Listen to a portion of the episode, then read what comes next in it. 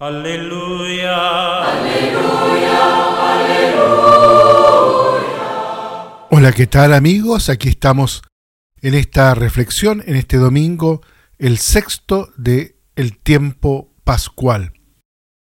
Hoy día vamos a mirar el capítulo hay 15, en los versículos del 9 al 17 del Evangelio de San Juan. Queridos amigos, este es un capítulo muy singular. Se trata de un monólogo de Jesús muy parecido al del capítulo 17, aunque este está elaborado como oración. Sin embargo, el del capítulo 15 se desarrolla como un estilo, como si fuese un oráculo de revelación. Por otra parte, está situado en la última cena, pero Juan proyecta sobre él toda la luz pascual y la iluminación del Espíritu.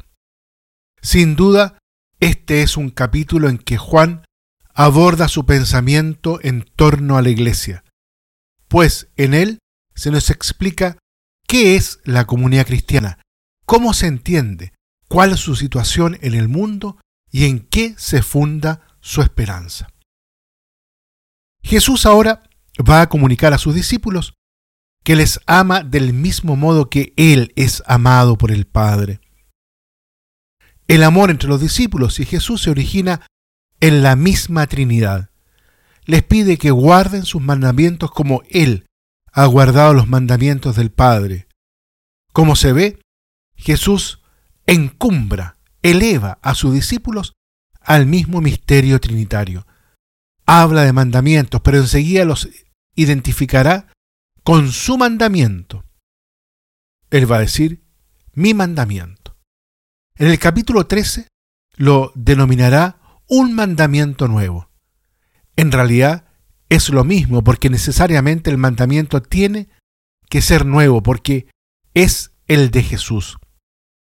Podemos decir que mío y nuevo son la misma cosa. La esencia de ambos queda reflejada en aquellas palabras de Jesús, como yo os he amado. Ese yo indica la propiedad, y el cómo lo nuevo. Y su propiedad y novedad se expresan en las palabras los amó hasta el extremo. Solo en esa relación de permanencia en Jesús podemos decir el hombre consigue la alegría plena. Os he dicho esto para que mi gozo esté en vosotros y vuestro gozo sea pleno. El tema de la alegría recorre casi de un modo imperceptible todo el pasaje.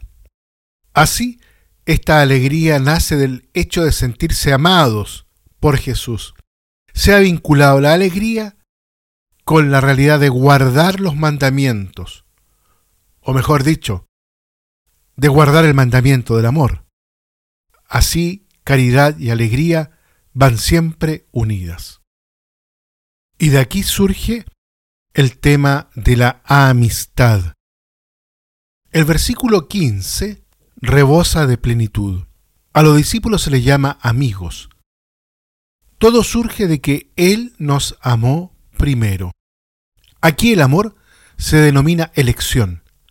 El discípulo ya no es un siervo, sino un amigo. Sabemos cómo los filósofos y moralistas paganos ensalzaron la amistad encontraron en ella la fuente de la seguridad, del equilibrio anímico y el modo de ejercer determinadas virtudes que dignifican a la persona humana. Por ejemplo, la lealtad, la fidelidad, la veracidad, la ayuda mutua, el consejo, etc. Tampoco la Biblia es ajena a este ensalzamiento de la amistad. Aparte de que en algunos libros, especialmente de ambiente sapiensal, se la alaba en general. Sin embargo, el evangelista Juan alude a la amistad solo aquí.